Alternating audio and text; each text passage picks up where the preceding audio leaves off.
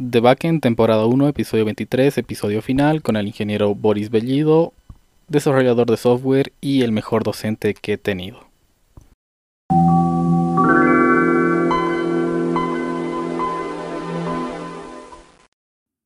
¿Cómo está? ¿Qué tal su cuarentena?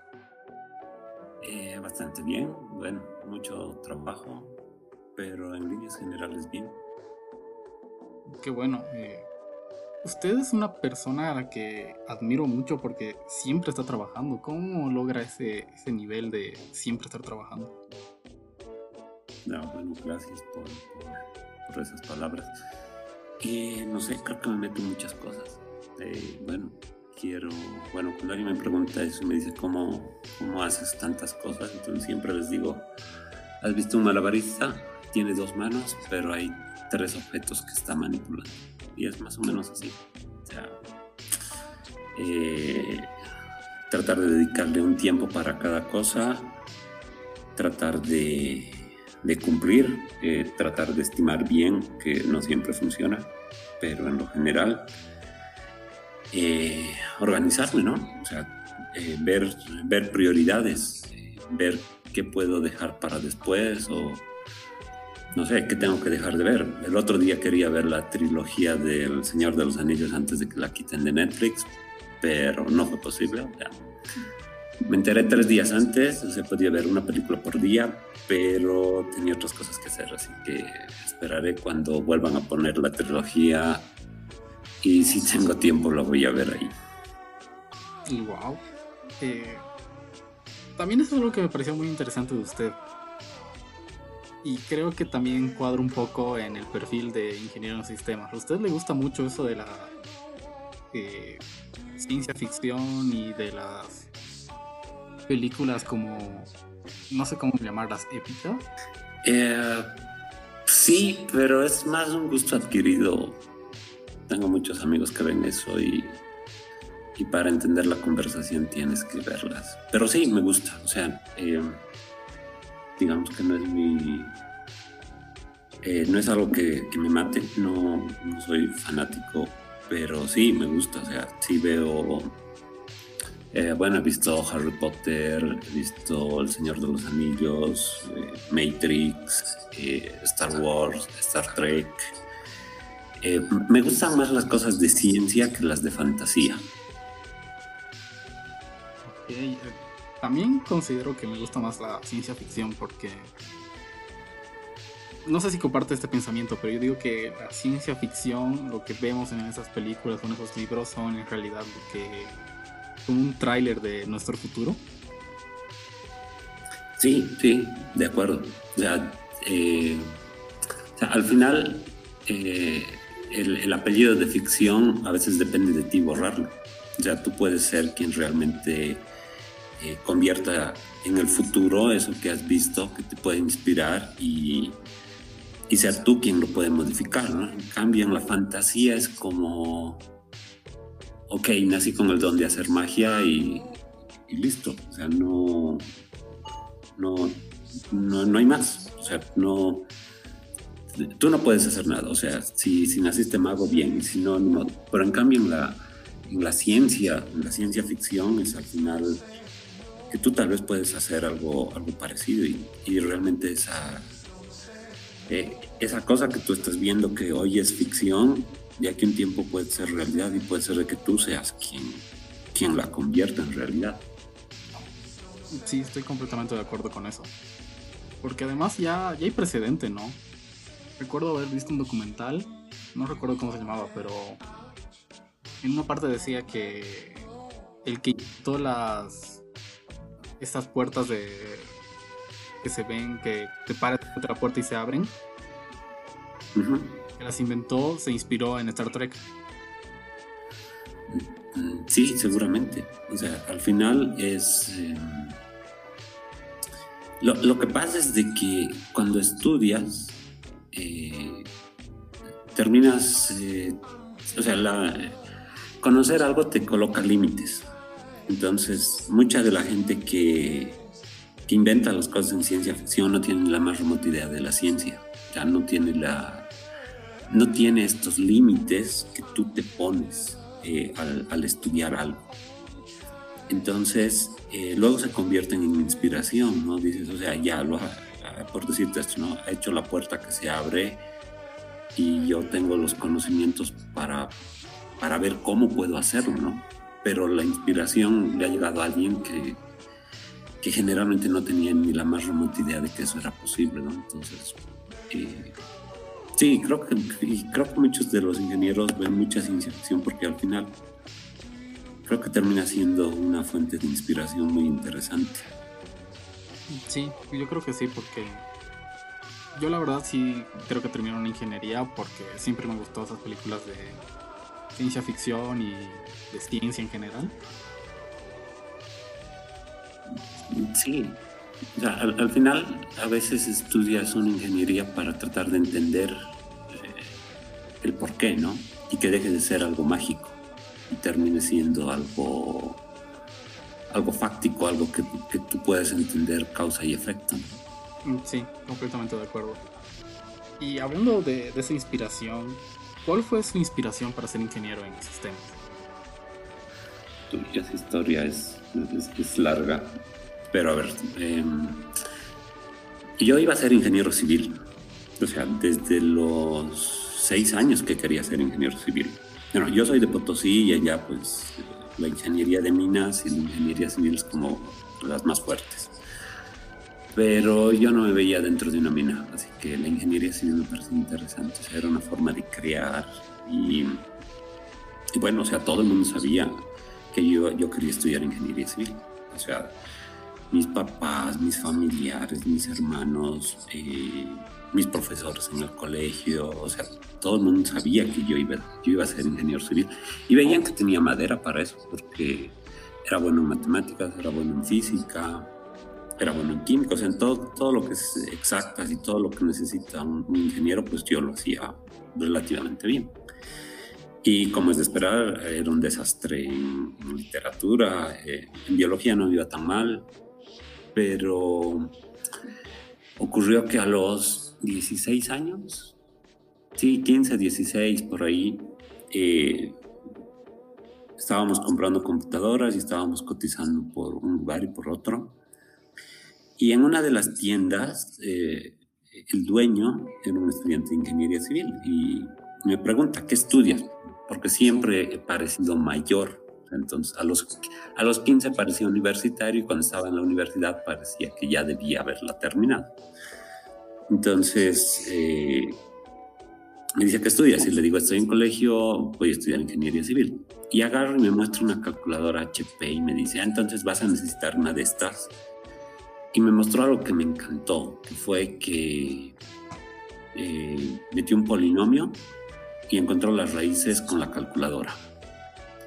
Y dije, wow, eso es difícil.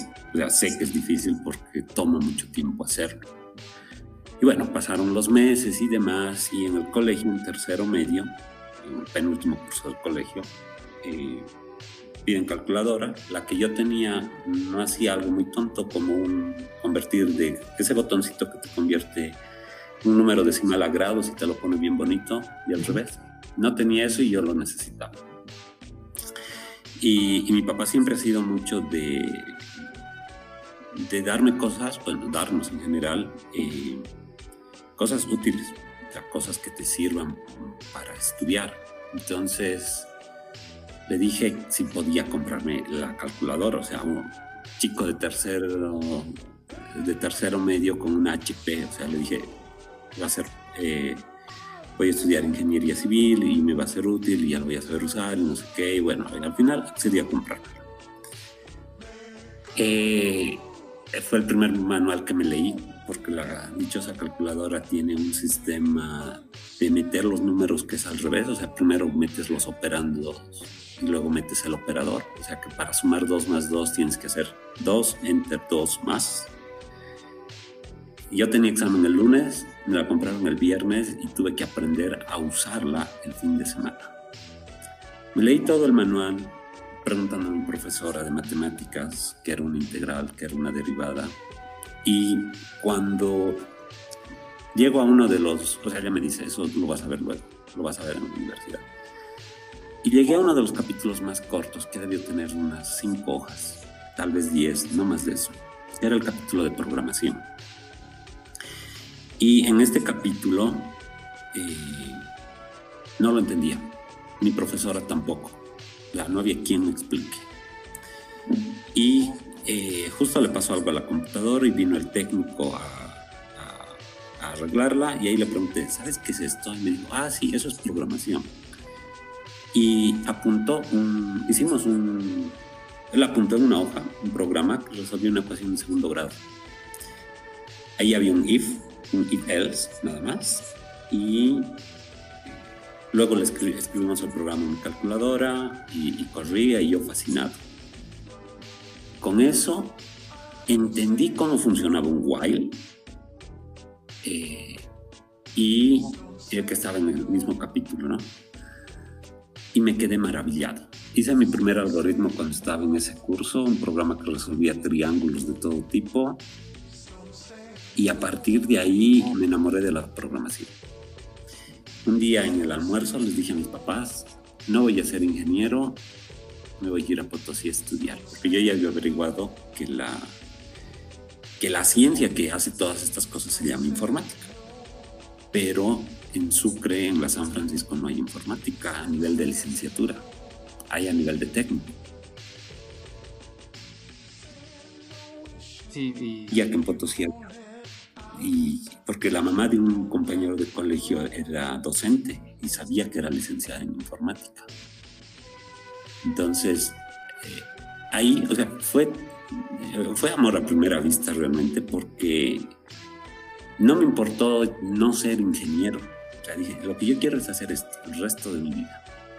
Les dije a mis papás y un día en el té, eh, mi mamá me dijo, lo que quieres estudiar es ingeniería de sistemas. Aquí está el prospecto, es la licenciatura de informática.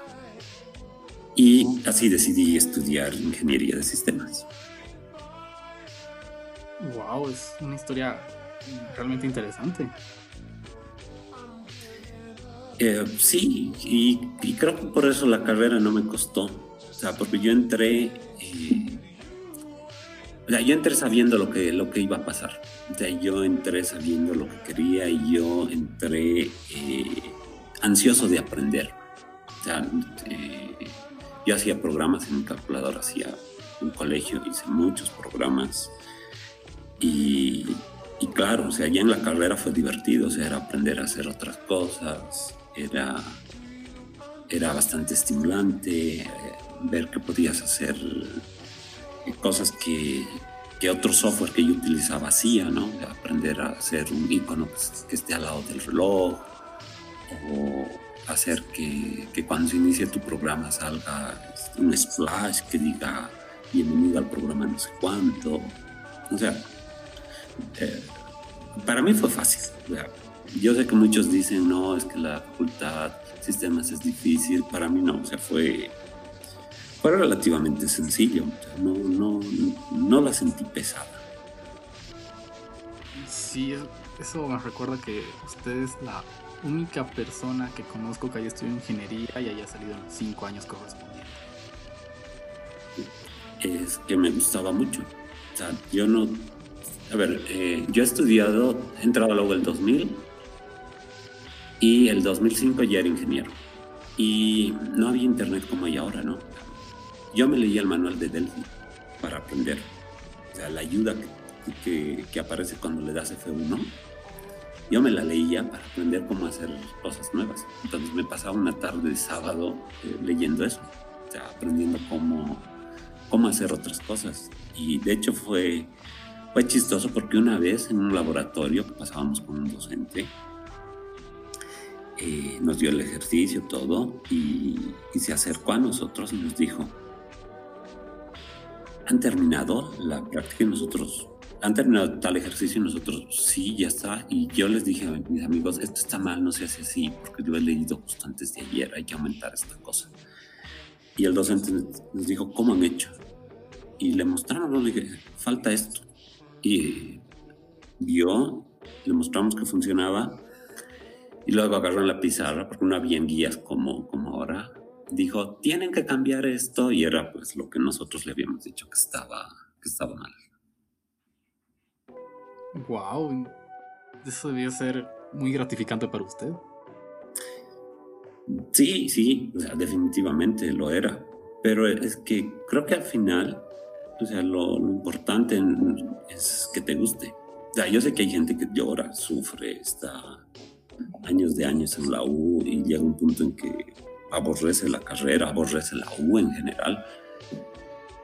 Y, y eso porque no puede, porque hay gente que realmente no puede programar porque necesitas eh, cierta imaginación para, para, ver cómo encarar la solución. Y lo otro es de que no le gusta. O sea, si te gusta algo, por más tedioso y feo que sea, lo vas a lograr. Sí, o sea, estoy de acuerdo con eso porque creo que igual me, me enamoré de la carrera. a Tal vez no a primera vista, tal vez fue como una cita ciega. O creo que sí me enamoré de la carrera. O sea, usted vio que en algún momento sí me fue bastante mal un semestre. Que me di cuenta que no era tanto eh, que no me gustase la carrera, sino que era no me gustaba el método con el que me estaban enseñando, que al final de cuentas dije, o sea, a fin de cuentas es lo que me gusta y por más que no me guste su método, tengo que cumplirlo. Eh, sí, y, eso se aplica también eh, en la vida profesional con los clientes. A veces tienes que hacer algo que, que le gusta al cliente y a ti no. Obviamente, después de explicarle al cliente que no va bien así, pero a veces no te queda otra más que, más que cumplir con lo que él con lo que él pide, ¿no? Porque a veces su proceso también es muy, muy peculiar y tienes que, eh, que hacerle la vida fácil, no hacerle la vida como a ti te parezca fácil, sino hacerle a él la vida fácil. Entonces, a veces yo he hecho software donde me han dicho, yo quiero un espacio para anotar un conjunto de, de abreviaturas que yo utilizo yo le dije, pero te puedo hacer una interfaz donde te salgan opciones. Me dice, no, pierdo tiempo. Yo necesito escribir y hacer tres clics. Ok, los tres clics era botón para nuevo, y botón para guardar y un clic más para, para entrar al menú, digamos. Pero sí, a veces tienes que adecuarte a lo que, a lo que te piden ellos. Y, es lo que decías, al final si el docente pone algunas reglas, no te queda otra más que cumplirlas. Sí, así que creo que eso es lo que ha cambiado mi perspectiva de la carrera un poco, porque ah, un poco en la historia de cómo llegué a la carrera fue y un momento donde no sabía qué estudiar, completamente no sabía qué estudiar. Y en la primera clase de programación ahí fue cuando ya sentí el amor por la carrera porque era una tontería tan fácil de hacer, una tontería como que mm, me hubieran preguntado en cuánto es 2 más 2. El proceso de programar ese 2 más 2 lo disfruté tanto. ahí fue cuando dije, sí, esta es mi carrera me voy a quedar con esto. Cuando ya encontré docentes que no me gustaba su método. Entré como en una crisis, por así decirlo, una, un choque de intereses. Creo que esa fue mi primera interacción con el cliente. Cuando el docente me dijo, yo quiero que hagas esto porque así yo lo digo yo y a mí no me gustaba hacer lo que él decía. Mm, sí, o sea, eh, te vas a topar con clientes que te van a hacer, hacer cosas que no, no te gustan del todo. Es, pero es, es al final adaptarse. Yo creo que esta profesión es eh, muy bonita, pero muy demandante. O sea, necesitas altos niveles de, eh, de estudio, necesitas estar siempre al día, necesitas estar revisando, escuchando y no te puedes dormir. O sea, si te duermes un año, olvídate. O sea, va a ser muy difícil que puedas recuperar el tiempo. Sí, eso es algo que recuerdo que una vez nos dijo, que un ingeniero de nuestra área, ya sea de ciencias de la computación, informática o de sistemas, puede llegar a leer más que cualquier otro abogado que existe. Eh, sí, yo, he trabajado con muchos abogados, de hecho tengo un hermano que es abogado y la cantidad de cosas que tú tienes que leer para, para poder entender algo simple y tienes que entender, por decirte, ha salido, a ver, ¿qué ha salido nuevo estos días que nos afecta? M1, listo. O sea, si tienes software para Mac, no te queda otra más que leerte las especificaciones para, para M1 y, ver si tu software puede sacarle jugo a ese nuevo procesador. Y, lo tienes que hacer, o sea, hasta fin de año tienes que tener una aplicación que esté optimizada para eso, porque tu competencia ya está trabajando.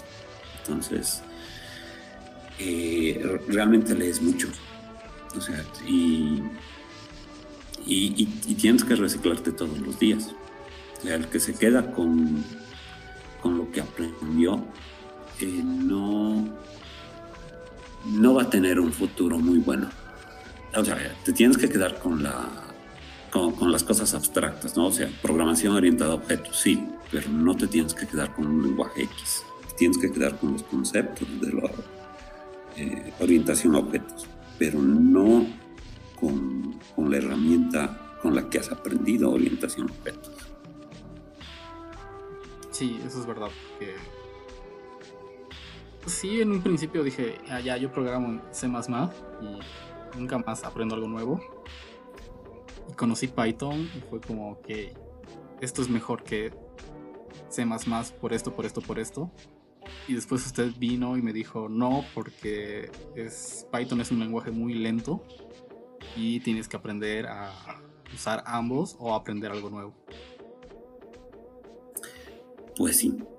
O sea, al final no te puedes cerrar a nada, o sea, absolutamente a nada. Mm. Yo eh, eh, cuando estudiaba odiaba web. ¿Será que me lo enseñaron mal? ¿Será que las herramientas no estaban suficientemente maduras? No sé, no, no, no me gustaba web. Eh, JavaScript igual, creo que el primer proyecto web que hice lo hice sin JavaScript, era un desastre. O sea, era un desastre completo, porque para hacer algo simple como seleccionas una opción y en base a esa opción se tiene que cargar otro selector. Eh, yo le puse un botón siguiente y, hacía un paso de variables y se recargaba y tenía otro formulario donde estaba el siguiente paso. Pero con JavaScript eso se hace ahí, no es tan complicado. Y hoy en día, pues, eh, hago mucho en JavaScript. No es mi lenguaje principal, pero sí, sé que tengo que lidiar y, sé que tengo que manejar. Y sin quererlo, manejo ahorita dos, dos frameworks. jQuery para algunas cosas y Vue para otras. Y ya estaba viendo, creo que en las vacaciones voy a aprender eh, TypeScript. Entonces, parece que que aporta mucho a JavaScript. Entonces, tienes que estar constantemente eh, actualizándote. Sí, eso es algo que también me gusta la carrera, porque como que de cierta manera te obliga a estar activo siempre. Eh, sí, eso es, eh, pero eso también viene con algo actitudinal. O sea, eh, y, creo que ese es el, problema del, fracaso de muchos. Que si no te gusta eh, este afán de, aprender todos los días, de aprender nuevas cosas, eh, entonces te vas a quedar. O sea, en todas las carreras, en todas las profesiones, tienes que estar aprendiendo, pero en la nuestra tienes que aprender a un ritmo acelerado. O sea, el framework más lento sale, sale una vez al año y eso implica que tienes que, reaprender muchas cosas. Yo dejé de programar un tiempo por la maestría porque era, me, consumía mucho tiempo Y cuando volví a hacer un proyecto, no funcionaba lo que había escrito. Dije, pero ¿por qué no? Si está bien, es correcto. Me fijo la documentación y resulta que ahora cuando haces una relación uno a muchos, antes solo tenías que colocar el objeto con el cual te estabas relacionando, pero ahora tienes que aumentarle de manera obligatoria la forma en la que vas a borrar. Detalle, ¿no ves? Es una tontería, pero implica que te tienes que volver a leer el manual. Sí, y eso es algo que, por lo menos a mí, me, agrada. es algo que sí yo me veo programando mañana y tarde y en la noche sí me leyendo documentación o aprendiendo algo nuevo. Eso es bueno. O sea, realmente eso, eso ayuda a que, a que no te cueste. Porque yo conozco gente que no, o sea, no puede, o sea, no le gusta eso, entonces se frustra, se siente mal. Eh, o sea, es increíble. Yo he conocido estudiantes que han estado 15 años en la carrera. Me parece mucho. siendo tribunal, ¿no? cuando eres tribunal, eh, conoces a veces algunas historias. Eh, es duro porque, bueno, algunos no, entienden que mi trabajo es ser duro, ¿no? mi trabajo es ser el malo de la película. Porque ese es, ese es parte de ser tribunal, ¿no? es, es tu último examen y es... Eh, y, bueno, a la gente que tutoreo yo les digo, o sea, ¿por qué se llama defensa? Porque va a haber hostilidad. O sea, el trabajo del tribunal es ser duro, es, no es porque le caigas mal, su trabajo es ir y tratar de desarmar tu proyecto. Porque ahí estamos viendo si ya tienes no solo lo técnico, ¿no? porque al final pudiste aprender una herramienta, pudiste haber hecho el software en un tiempo razonable, pero también estamos viendo si tienes el carácter para ya ejercer la profesión. O sea, el carácter de sentarte y discutir, obviamente sin faltar el respeto a nadie, el, carácter de ver, eh, de aceptar. Eh, por ejemplo, si me dicen, ese color está muy feo, ese azul no es el correcto. Eh, y yo sé que eso me va a tomar dos minutos cambiarlo, porque sé que está muy bien hecho lo que he hecho, está en un CSS bien bonito, y sé que es cambiar eh, seis números, lo defenderé, pero no a muerte, o sea, diré, ok, al final cedo. Pero si me dicen aumenta un botón, que sé que es una funcionalidad que me va a tomar un mes, ahí saco las garras. O sea, ahí tiene que ser o sea, una defensa a muerte de que no lo voy a hacer, porque es demasiado trabajo, no vale la pena, no estaba en el contexto. Y tristemente, mucha gente que va a la defensa no entiende eso, de, que, tienes que defenderte, de que, te van a atacar. Y a veces uno hace preguntas incluso por, solo por ver cómo reaccionas. Y, y en muchos casos, eh, la observación que te debían haber discutido y la observación que te debían haber dicho que no la van a implementar y argumentar correctamente por qué no la van a argumentar. Te dicen, sí, tienes razón, lo voy a hacer. Ok, te has cargado dos meses de trabajo y no ha sido mi culpa. Wow, es una forma muy interesante de verlo porque creo que por lo menos desde que dividieron las carreras en especialidades, por lo menos en ciencias yo ya veo un poco de eso. Que hay docentes que cuando nos piden defender algún proyecto que hacemos, si hacen eso de por qué no has hecho esto otro, por qué hay esta funcionalidad y no esta otra. Y hasta ahora no lo había visto así como la parte de prepararse para ejercer la carrera. Es que al final es para eso. O sea, vas a ver que el cliente siempre te va a pedir más. O sea, el cliente quiere exprimirte todo lo que pueda por, por lo que está pagando. Y a veces no lo vale. O sea, a veces el, el cliente quiere algo por lo que no está pagando. O sea, es que depende de muchas cosas. O sea, no, no te puedo decir la funcionalidad de X, eh, puedes aceptarla sin eh, sin mayores problemas, porque también depende de las herramientas que tienes. O sea, en una herramienta X es sencillo, es fácil. La misma funcionalidad en otra herramienta es un dolor de cabeza. Entonces ahí es... Yo he tenido clientes que me han prometido, me han dicho, te lo firmo, lo puedes escribir sobre piedra, que esto no va a cambiar. Y dos semanas después decirme, ¿cómo añado uno nuevo? Y es, me has dicho que esto no cambia, que esto es estático. Y me han dicho, no, es que lo hemos pensado mejor.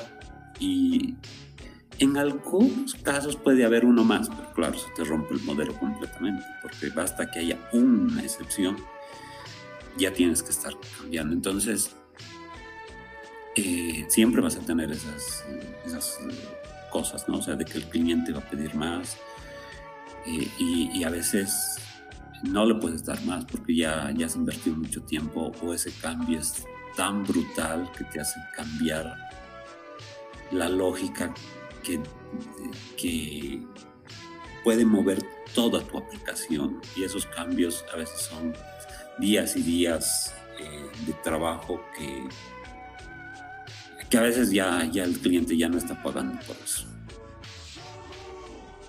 Eso es verdad. Y me gustaría preguntar, ¿qué opina de estos nuevos eh, servicios que ofrecen como soluciones milagrosas? Como eh, Wix, que supuestamente ofrece páginas web súper sencillas de hacer. me parecen bien. Nos van a dar más trabajo. ¿Por qué? Porque una, una persona que elige esa opción, o sea, aparentemente es como que te están quitando trabajo, porque dices, escucha, o sea, esa página yo lo hubiese hecho por 100 dólares y me estás quitando 100 dólares. Eh, esa persona X que se ha montado una paginita con Wix va a entender la importancia de una página web y cuando no puede hacer algo, ahí es donde te llama. Y ahí es donde te, te valora más porque ya sabe que que no lo ha podido hacer y que no es tan trivial y, que realmente eh, eh, lo que le estás cobrando no es descabellado. Entonces, eh, y tampoco podemos estar en contra porque es la realidad, güey. O sea, hay esos, hay esos servicios. Es como, y, no son los primeros, ha habido desde hace mucho. Cuando yo terminé la carrera, apareció Joomla que a mí me pareció excelente. Dije, wow, instalo una aplicación, con esta aplicación tengo un foro, tengo un blog, tengo un montón de cosas, no tengo que hacer nada, listo, adiós. Que me pida página web, lo voy a hacer con esto toda la vida. Eh, eso fue bonito hasta que me pidieron hacer algo que, que Joomla no podía. Entonces ahí fue como, eh, sí, lo puedo hacer, no es difícil, pero no sé cómo tengo que estudiar muchas cosas, tengo que aprender cómo, cómo lidiar con, con la API de Joomla, aprender cómo están. Entonces, y eso, claro, genera más trabajo. Así que yo creo que están bien, o sea, todos estos eh, nos abren trabajo, porque eh, el, cliente, el usuario final, va a ver la importancia, incluso ya va a tener su página, se quiere aumentarle algo, no se puede, entonces ahí bien yo te lo hago, pero esto cuesta tanto, porque yo cobro por lo que voy a hacer. Y si lo puedes integrar sobre lo que está bárbaro, porque al final cobras por el tiempo que le dedicas. O sea, si te toma dos semanas, cobras dos semanas, si te toma un día, cobras un día. Y listo, y, sigues con los proyectos, ¿no? Eso es verdad o sea, no lo había visto a, largo plazo como ustedes lo hacen. Porque yo eh, lo vi realmente muy a corto plazo, o sea, por una experiencia que vi de contratar eh, Wix en vez de a un equipo de, profesionales del área. Solo porque el cliente pensaba que, estaban, que le estaban robando. Que la X cantidad que pedía el equipo ingeniero era un robo para él y que era más barato para el, para Wix. Y, para algunas personas va a ser más barato y va a ser suficiente Wix. Y ya está. O sea, es como, ¿por qué me, compro un celular de mil dólares versus uno de 200 si los dos me dan acceso a WhatsApp? Hay gente que va a estar feliz con el celular de 200, que no va a necesitar más y que le, va a parecer un robo pagar 800 dólares más. Pero hay gente que va a apreciar las otras funcionalidades, la calidad, la actualización. Por ejemplo, algo que ahora en el tema de los celulares eh, se está empezando a ver como un valor agregado es cuántas ¿Cuántos años de actualizaciones te promete el fabricante? O sea, si me promete un año de actualización, eh, tal vez prefiero pagar 50 dólares más, 100 dólares más por otro fabricante que me prometa dos años de actualizaciones. Por ejemplo, hoy en día Huawei son, o sea, tienen un hardware fenomenal. No tiene Google, listo, ya no es opción. O sea, y, es el software, ¿no? O sea, ya no te fijas en el hardware. Y eso está haciendo de que no importa qué tan barato sea, yo voy a dudar en, usarlo. Peor en recomendarlo. Claro, entiendo, entiendo ese punto porque eso es igual algo que quería preguntarle. ¿Usted realmente considera que el software es más importante que el hardware?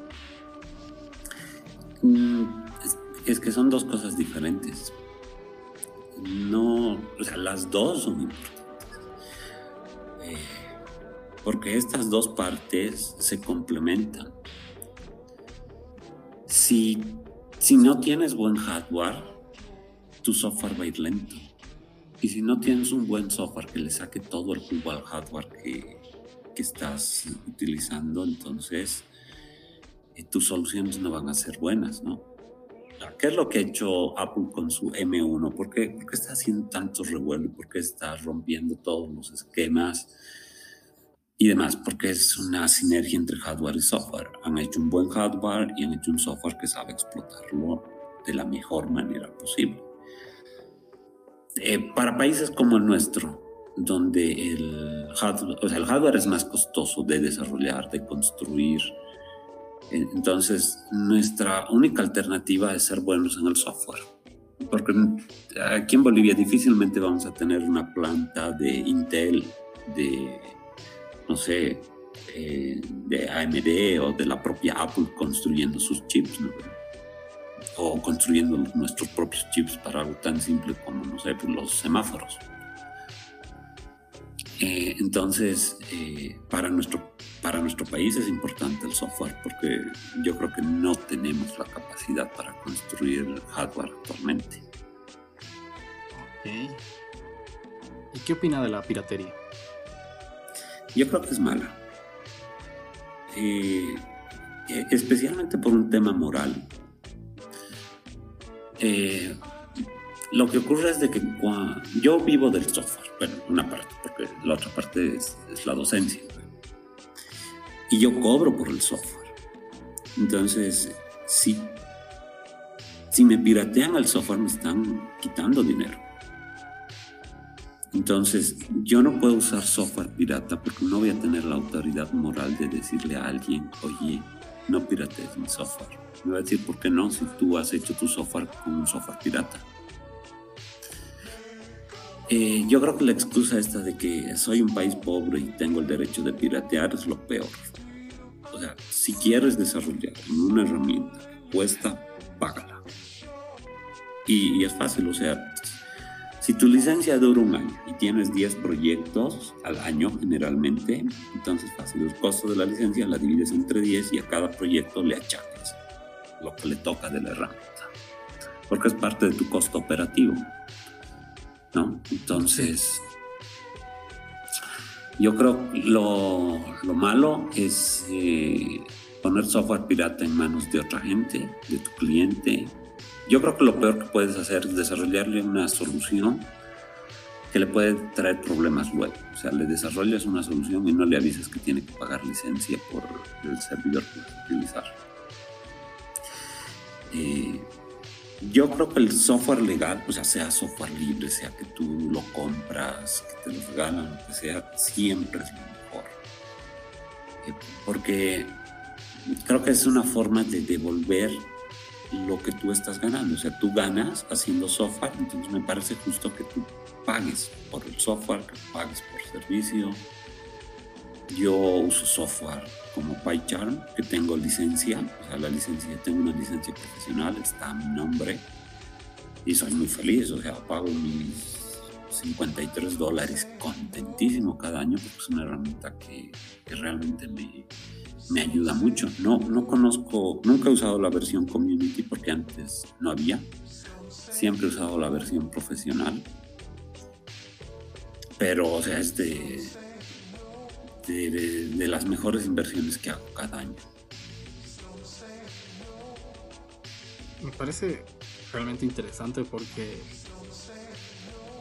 tanto creo que ya también nos habló eh, sobre esto y siempre nos ha dado esa como eh, encaminar nuestro camino hacia el software legal de una forma que nos que por lo menos a mí me llegó o sea yo sí eh, en algún momento de mi vida he consumido este software pirata porque era parte de mi medio no o sea antes de la carrera yo ni sabía que, que se tenía que pagar en realidad por, por la licencia. O sea, yo, eh, como muchas personas creo, pagaba por el CD, por el plástico ese, no por el programa. Claro, y, los que más daño hacen son los mismos ingenieros de sistemas. Bueno, los del área, ¿no? Porque al final, cuando, cuando te piden, a mí, eh, yo trabajo en ingeniería civil y, algún colega me ha dicho, o sea, ha venido y me ha dicho, no puedo instalar, me pide la contraseña, ¿qué hago? Le dije, fácil, poner la contraseña. Dice, no, no, es que no la tengo, ¿y cómo se hace? Ah, le fíjate, no, pero eso también es fácil. ¿cómo? Y abre los ojos. Dice, pagas. Pero dice, no, pero es sin pagar, no, es que si no pagas, no hay software. Lo peor que nosotros podemos hacer es recomendar software pirata porque nosotros mismos nos estamos devaluando, o sea, nosotros mismos estamos despreciando nuestro trabajo. O sea, si alguien quiere software que le cueste. Entonces, eh, yo creo que yo creo que eso empieza desde la casa, ¿no? O sea, tú no puedes recomendar software pirata porque te estás haciendo daño a ti mismo porque ese software, el momento que le dices a alguien, ¿quieres Office? Sí, quiero Office, muy bien, cuesta 160 dólares. ¿Por qué tan caro? Yo no sé, yo solo te digo cuánto cuesta. Eso es lo que cuesta, no quieres tener esa pantalla, eso es lo que hay. Entonces hay gente que lo, acepta, lo paga y cuando te pide una cotización ya no se alarma por porque le digas mil dólares dice, ok, ya, o sea, esto es para trabajo, sí, ya está bien, porque esa medida es único, o sea, y le explicas que lo vas a hacer y que va a cumplir todos sus requerimientos, entonces como que lo acepta de mejor manera. Pero si tú no, no fomentas el software legal, entonces es, eh, ¿cuánto cuesta el software? 5 bolivianos, entonces, ¿cómo se te ocurre cobrarme mil dólares? O sea, ¿cómo se te ocurre? Llega a ese punto, ¿no veo? O sea, de que el, trabajo que tú estás ofreciendo llega incluso a ser como un insulto, ¿no? O sea, eh, la gente piensa que le estás estafando porque el software para ellos cuesta 5 bolivianos. Sí, y eso es algo que creo que por lo menos para mí y en mi entorno más cercano eh, ya ha cambiado por lo menos yo ya hace un muy buen tiempo ya no uso software pirata. Y que creo que usted también me ha inculcado eso de, comprar software y sentirte feliz por comprar software. Sí, es que yo creo que, eh, eh, yo creo que eso es lo moralmente correcto, en, primer lugar. Eh, y es que además tienes, tienes todas las ventajas, o sea, si se te cuelga, tienes a quien llamar que eso a veces es muy importante, saber a quién llamar y saber que te van a responder. Eh, y esas cosas la gente no las aprecia, ¿no? O sea, el, rato que se para una institución, a una de mis primas le pasó eso. Me llama y me dice, no puedo abrir Excel. Yo, ¿qué ha pasado? Me manda una foto y la franja roja esa de que ha caducado la licencia. Me dice, no funcionan mis filtros, no puedo hacer nada.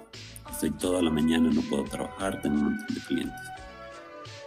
Le he dicho, solución, pagar. Me he dicho, ¿cuánto? ¿Dónde? Voy a pagar ahorita. Porque he perdido ya un montón de dinero por, por estar estancado. Entonces, la gente entiende que el software es importante, pero si tú vas con soluciones raras, con cracks aquí, con cosas allá, entonces eh, les, estás enseñando que así es como se consigue el software y, nunca te van a pagar eh, un desarrollo a medida porque les va a parecer siempre muy costoso. Sí, no sé si tiene alguna experiencia extraña sobre eso los cracks, porque yo tengo una experiencia de, eh, no sé si conoce Unity para desarrollo de videojuegos. Eh, nunca lo he usado, pero sí sé de él. Sí, o sea, es, es gratuito usarlo. Para desarrollar puedes, es gratuito. Y he visto eh, muchas personas que lo craquean. Y a mí me parece muy cómico eso, porque es gratis, no sé qué están craqueando en realidad. Bueno, supongo que algún uso más. Bueno, es que además el proceso del, del cracking es otra cosa que, que, la gente no entiende. O sea, te pueden meter una puerta trasera por ahí. no sabes al final qué es lo que está haciendo el crack. Sí, es la típica experiencia de, de descargué el Word y ya no sé por qué no da mi computadora. Sí, eso es correcto. O sea, al final terminas. O sea, la gente termina exponiéndose. No tienes, no tienes soporte, que a mí me parece. El soporte me parece algo que. que realmente eh, vale la pena pagar. O sea, y el, y el soporte en cualquier parte del mundo es muy bueno. O sea, te responden ese rato, eh, están al pendiente tuyo. Yo recuerdo en un servicio en un hosting, queríamos instalar algo, pusimos el ticket, mandamos el correo, no hola, no sé cómo hacer esto, y eh, nos mandaron ¿no? la solución a los cinco minutos, intenté eso y no sé qué, lo, lo hicimos, funcionó todo bien, súper, y a los dos días fue como, hola, no, no supimos nada de ti, cómo te fue, ¿Tienes, sigues teniendo problemas, te podemos ayudar en otra cosa. Súper bien. Cuando tienes un crack, ¿a quién le reclamas? ¿A quién le, a, quién le dices, he perdido mi tesis, cómo la recupero? Eh, he perdido un documento, ¿qué hago? A nadie. Terminas eh, solo, en algún caso hasta llorando, porque has perdido información muy valiosa y en muchas empresas pasa eso, ¿no? Sí, debe ser realmente muy traumático eso. Y espero que a nadie le pase eso en realidad. Sí, e, es que mm, también es, costoso a nivel económico. Porque imagínate que, que tu proceso dependa de, ese software pirata y que cuando falle ese software pirata, toda tu institución se detiene y por, o sea, eh, puede ser de que pierdas miles por cada minuto que paras. Porque ten en cuenta que no solo pierdes en, el trabajo que estás haciendo, sino también pierdes en la imagen como, como institución. Entonces eso, esos costos a veces son irrecuperables. O sea, es, es eso, ese costo que, que se mide cuando un cliente no solo no vuelve, sino va y te hace mala propaganda. O sea, eso que en los restaurantes, o sea, la idea es de que el cliente siempre se vaya feliz, que el cliente siempre tiene la razón. Porque no me importa si no vuelve, lo que me importa es que no me haga mala propaganda, que no hable pestes de mi negocio, Entonces, si tú al final tienes una experiencia razonable, entonces vas a decir, no es bueno el servicio, pero no voy a decir nada malo.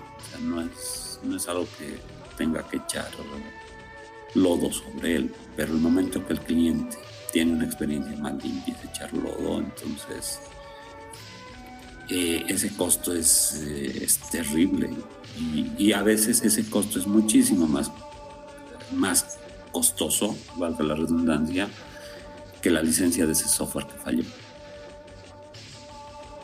Sí, eso es bastante verdad, porque eh, es hasta de simple lógica, ¿no? O sea, prefiero pagar una cuota al principio para que me aseguren que todo el año no va a fallar que pagar 5 bolivianos y vivir con la duda de que en algún momento se va a caer. Correcto. Y, y, sabes que al final la gente lo entiende. O sea, es, solamente que hay, no sé dónde empezó, no sé quién fue el genio que agarró y dijo, tu solución software pirata. Alguien tuvo que decirlo, porque o sea, la gente entiende que tiene que comprar un auto para distribuir su mercadería. Entonces, la gente también entiende que tiene que pagar un software para que sea más eficiente. La gente entiende que tiene que pagar licencia de Windows para que no tenga problemas. Entonces, al final, eh, no es de que la gente no quiera. O sea, en muchos casos es de que alguien les ha enseñado de que eh, si pagas software eh, está siendo un tonto y te están timando por pagar el software, o sea, que deberías conseguirlo gratis, que es como que tu derecho tener el software gratis. Sí, yo creo que es algo por lo que es un ámbito muy abstracto, como que no se puede tocar, la gente ve mil dólares en un CD y no ven mil dólares en todo un año de trabajo. Um, puede ser, pero por ejemplo algo con lo que tú puedes volverlo eh, tangible, lo intangible es explicándole que con ese software y con ese costo va a ganar X cantidad de dinero. Al, final es eso, o sea, al final se resume en dinero, o sea, tú le dices, mira, me pagas 10 mil y yo te voy a hacer ganar 100 mil, ¿te gusta el negocio? Sí, entonces voy a construir el software, no lo voy a craquear, ya está.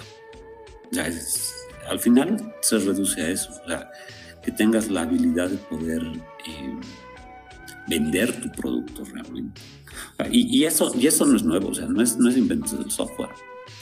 Esto eh, se hace, por ejemplo, con las materias primas. Por ejemplo, el, gas se vende eh, al precio de la materia prima que vas a reemplazar.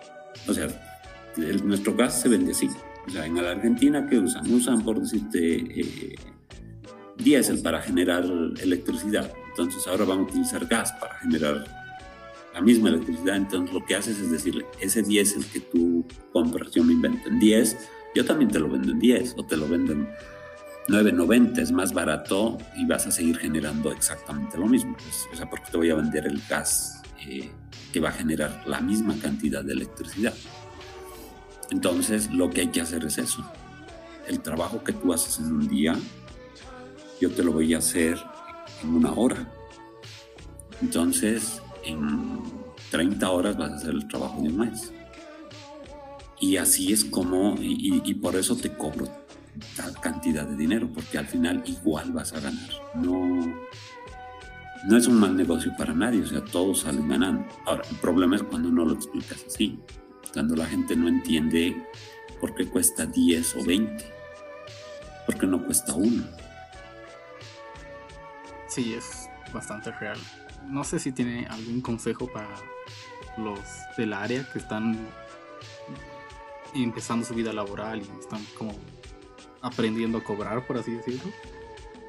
Eh, primero, no cobres un mínimo nacional. O cobrar un mínimo nacional me parece que es hasta indignante valora tu trabajo. Yo creo que lo mejor es mostrarle al cliente cuánto va a ganar. Eh, ponte un salario razonable, un salario con el que puedas vivir decentemente, porque ten en cuenta que tienes que cambiar computadora, tienes que pagar internet, tienes que comer, tienes que vestirte, tienes que pagar alquiler, o sea, tienes que tener un, salario que te dé para vivir. eh, sé puntual, cumple con lo que estás eh, pidiendo, eh, cumple con todo lo que te han pedido, mejor dicho, y sobre todo trata de ser lo más transparente posible. O sea, si algo falla, si no se puede llegar al plazo, díselo al cliente. O sea, el cliente, lo peor que puedes hacer es el día del, del lanzamiento llamarle y decirle, hola, no vamos a llegar. Pero el cliente debe decir, Perrera, hoy iba a estar furioso. Pero si le avisas dos meses antes que no van a llegar, lo va a tomar mejor. O sea, es como a mí, no me gusta esperar, así que si alguien me dice, eh, oye, voy a llegar un poco tarde, perfecto, no hay problema, pero sé que no me tengo que apurar, que puedo ir con más calma. Eh, aunque en la pandemia no he salido mucho, pero bueno, pero si ya estoy, llamo y me dice, es que he tenido un contratiempo y voy a tardar 10 minutos o 20 minutos, eh, ya, o sea, eso ya, ya no es agradable porque te lo podía haber dicho antes. Entonces, eh, yo he visto que muchos cobran el mínimo nacional en, los proyectos de grado. Y eso no está bien porque no estás valorando todo el esfuerzo que has hecho, no estás valorando tu trabajo, no te estás valorando a ti, porque terminar la carrera eh, es un proceso duro, ¿no? independientemente de que te tome 5, 7, 10 años, eh, todo el proceso es duro obtener tu título es, es, algo que se celebra, ¿no? Entonces, lo, lo, principal es de que, de que cobres lo que tengas que cobrar y te sientas orgulloso de cobrar eso.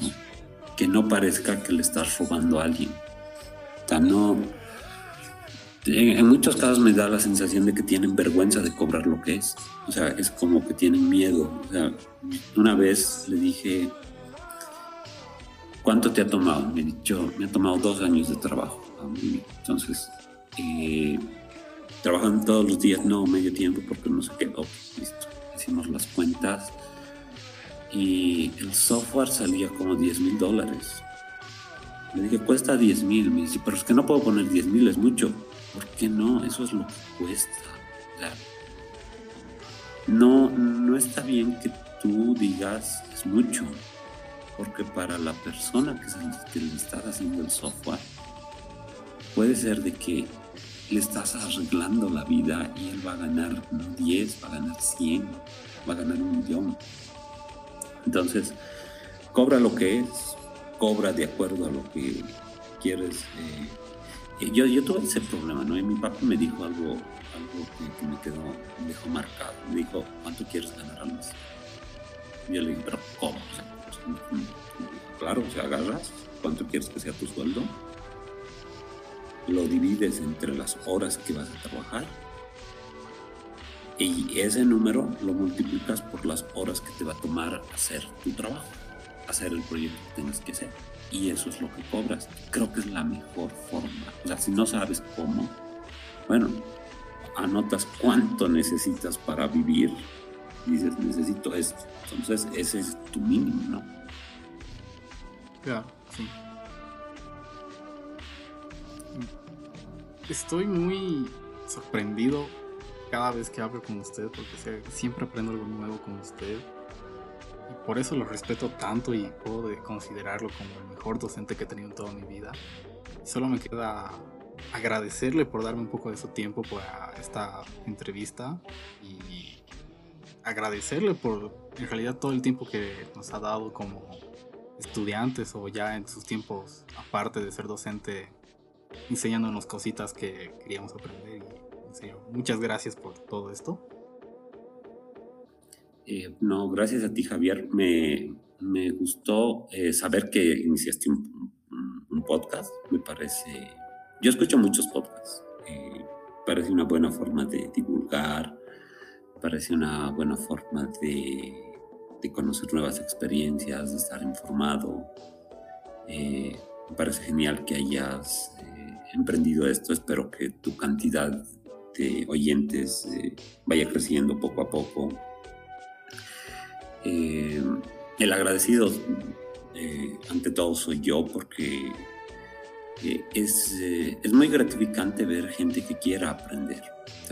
Hay chicos que lastimosamente están solamente con el afán de aprobar, tener su título, eh, colgarlo en la pared y, y, ahí termina su vida. Entonces, yo creo que gente como tú, gente como los chicos de la sociedad que están tratando de aprender, tratando de ser mejores estudiantes, eh, eventualmente van a hacer la diferencia en este país. hay mucho por hacer, hay muchas ideas que desarrollar y, es gente como ustedes que están en este afán, gente como tú que tiene esta iniciativa de hacer algo, algo diferente, entonces hace que el, país crezca y, nos hace bien a todos. ¿no? Entonces, yo te agradezco por, por esta entrevista y bueno, cuando, cuando así lo requieras, pues yo estaré ahí. muchas gracias por eso, ingeniero. Realmente, estoy muy agradecido con usted porque no sé cómo usted tiene esa forma de siempre estar para nosotros, por más ocupado que esté, y eso es realmente algo que agradezco demasiado. Para mí eh, es un placer porque me dan la oportunidad de, de hablar de lo que me gusta.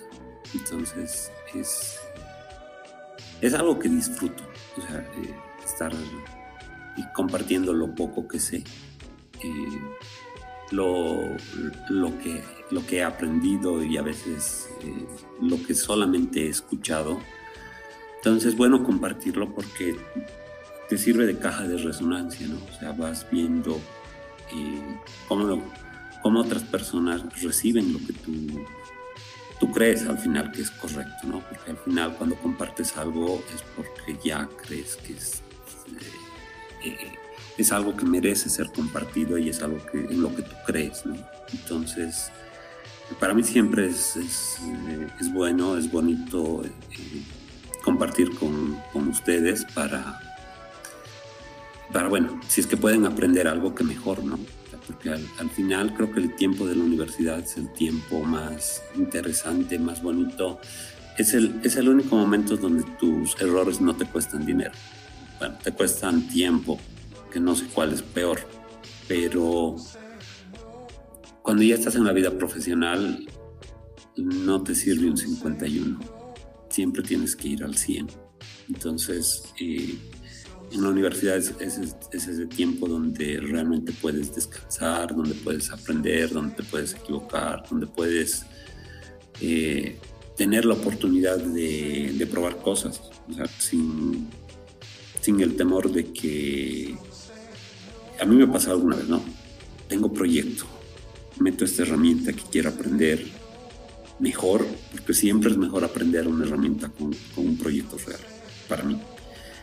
Pero ahí es, lo hago, no lo hago, qué tan maduro está, qué tan maduro estoy yo en la herramienta. Entonces, si te metiste, a mí me ha tocado hacer rollback en el primer sprint, la herramienta ya no estaba haciendo lo que yo necesitaba y fue en, una semana hacer el trabajo de dos o tres semanas eh, con la herramienta que ya dominaba y quitando la, la herramienta que tenía. Entonces, eh, yo creo que es importante que disfruten este tiempo de la universidad y si yo puedo ayudar en algo a que este, este camino sea mucho más fácil, pues yo encantado de hacerlo. ¿no? siempre voy a poder hacer un espacio porque no estoy todo el día trabajando, tengo tiempo para ver la tele y tengo tiempo para descansar, aunque no parezca, pero sí, trato de organizar un tiempo para, para poder cumplir con todo.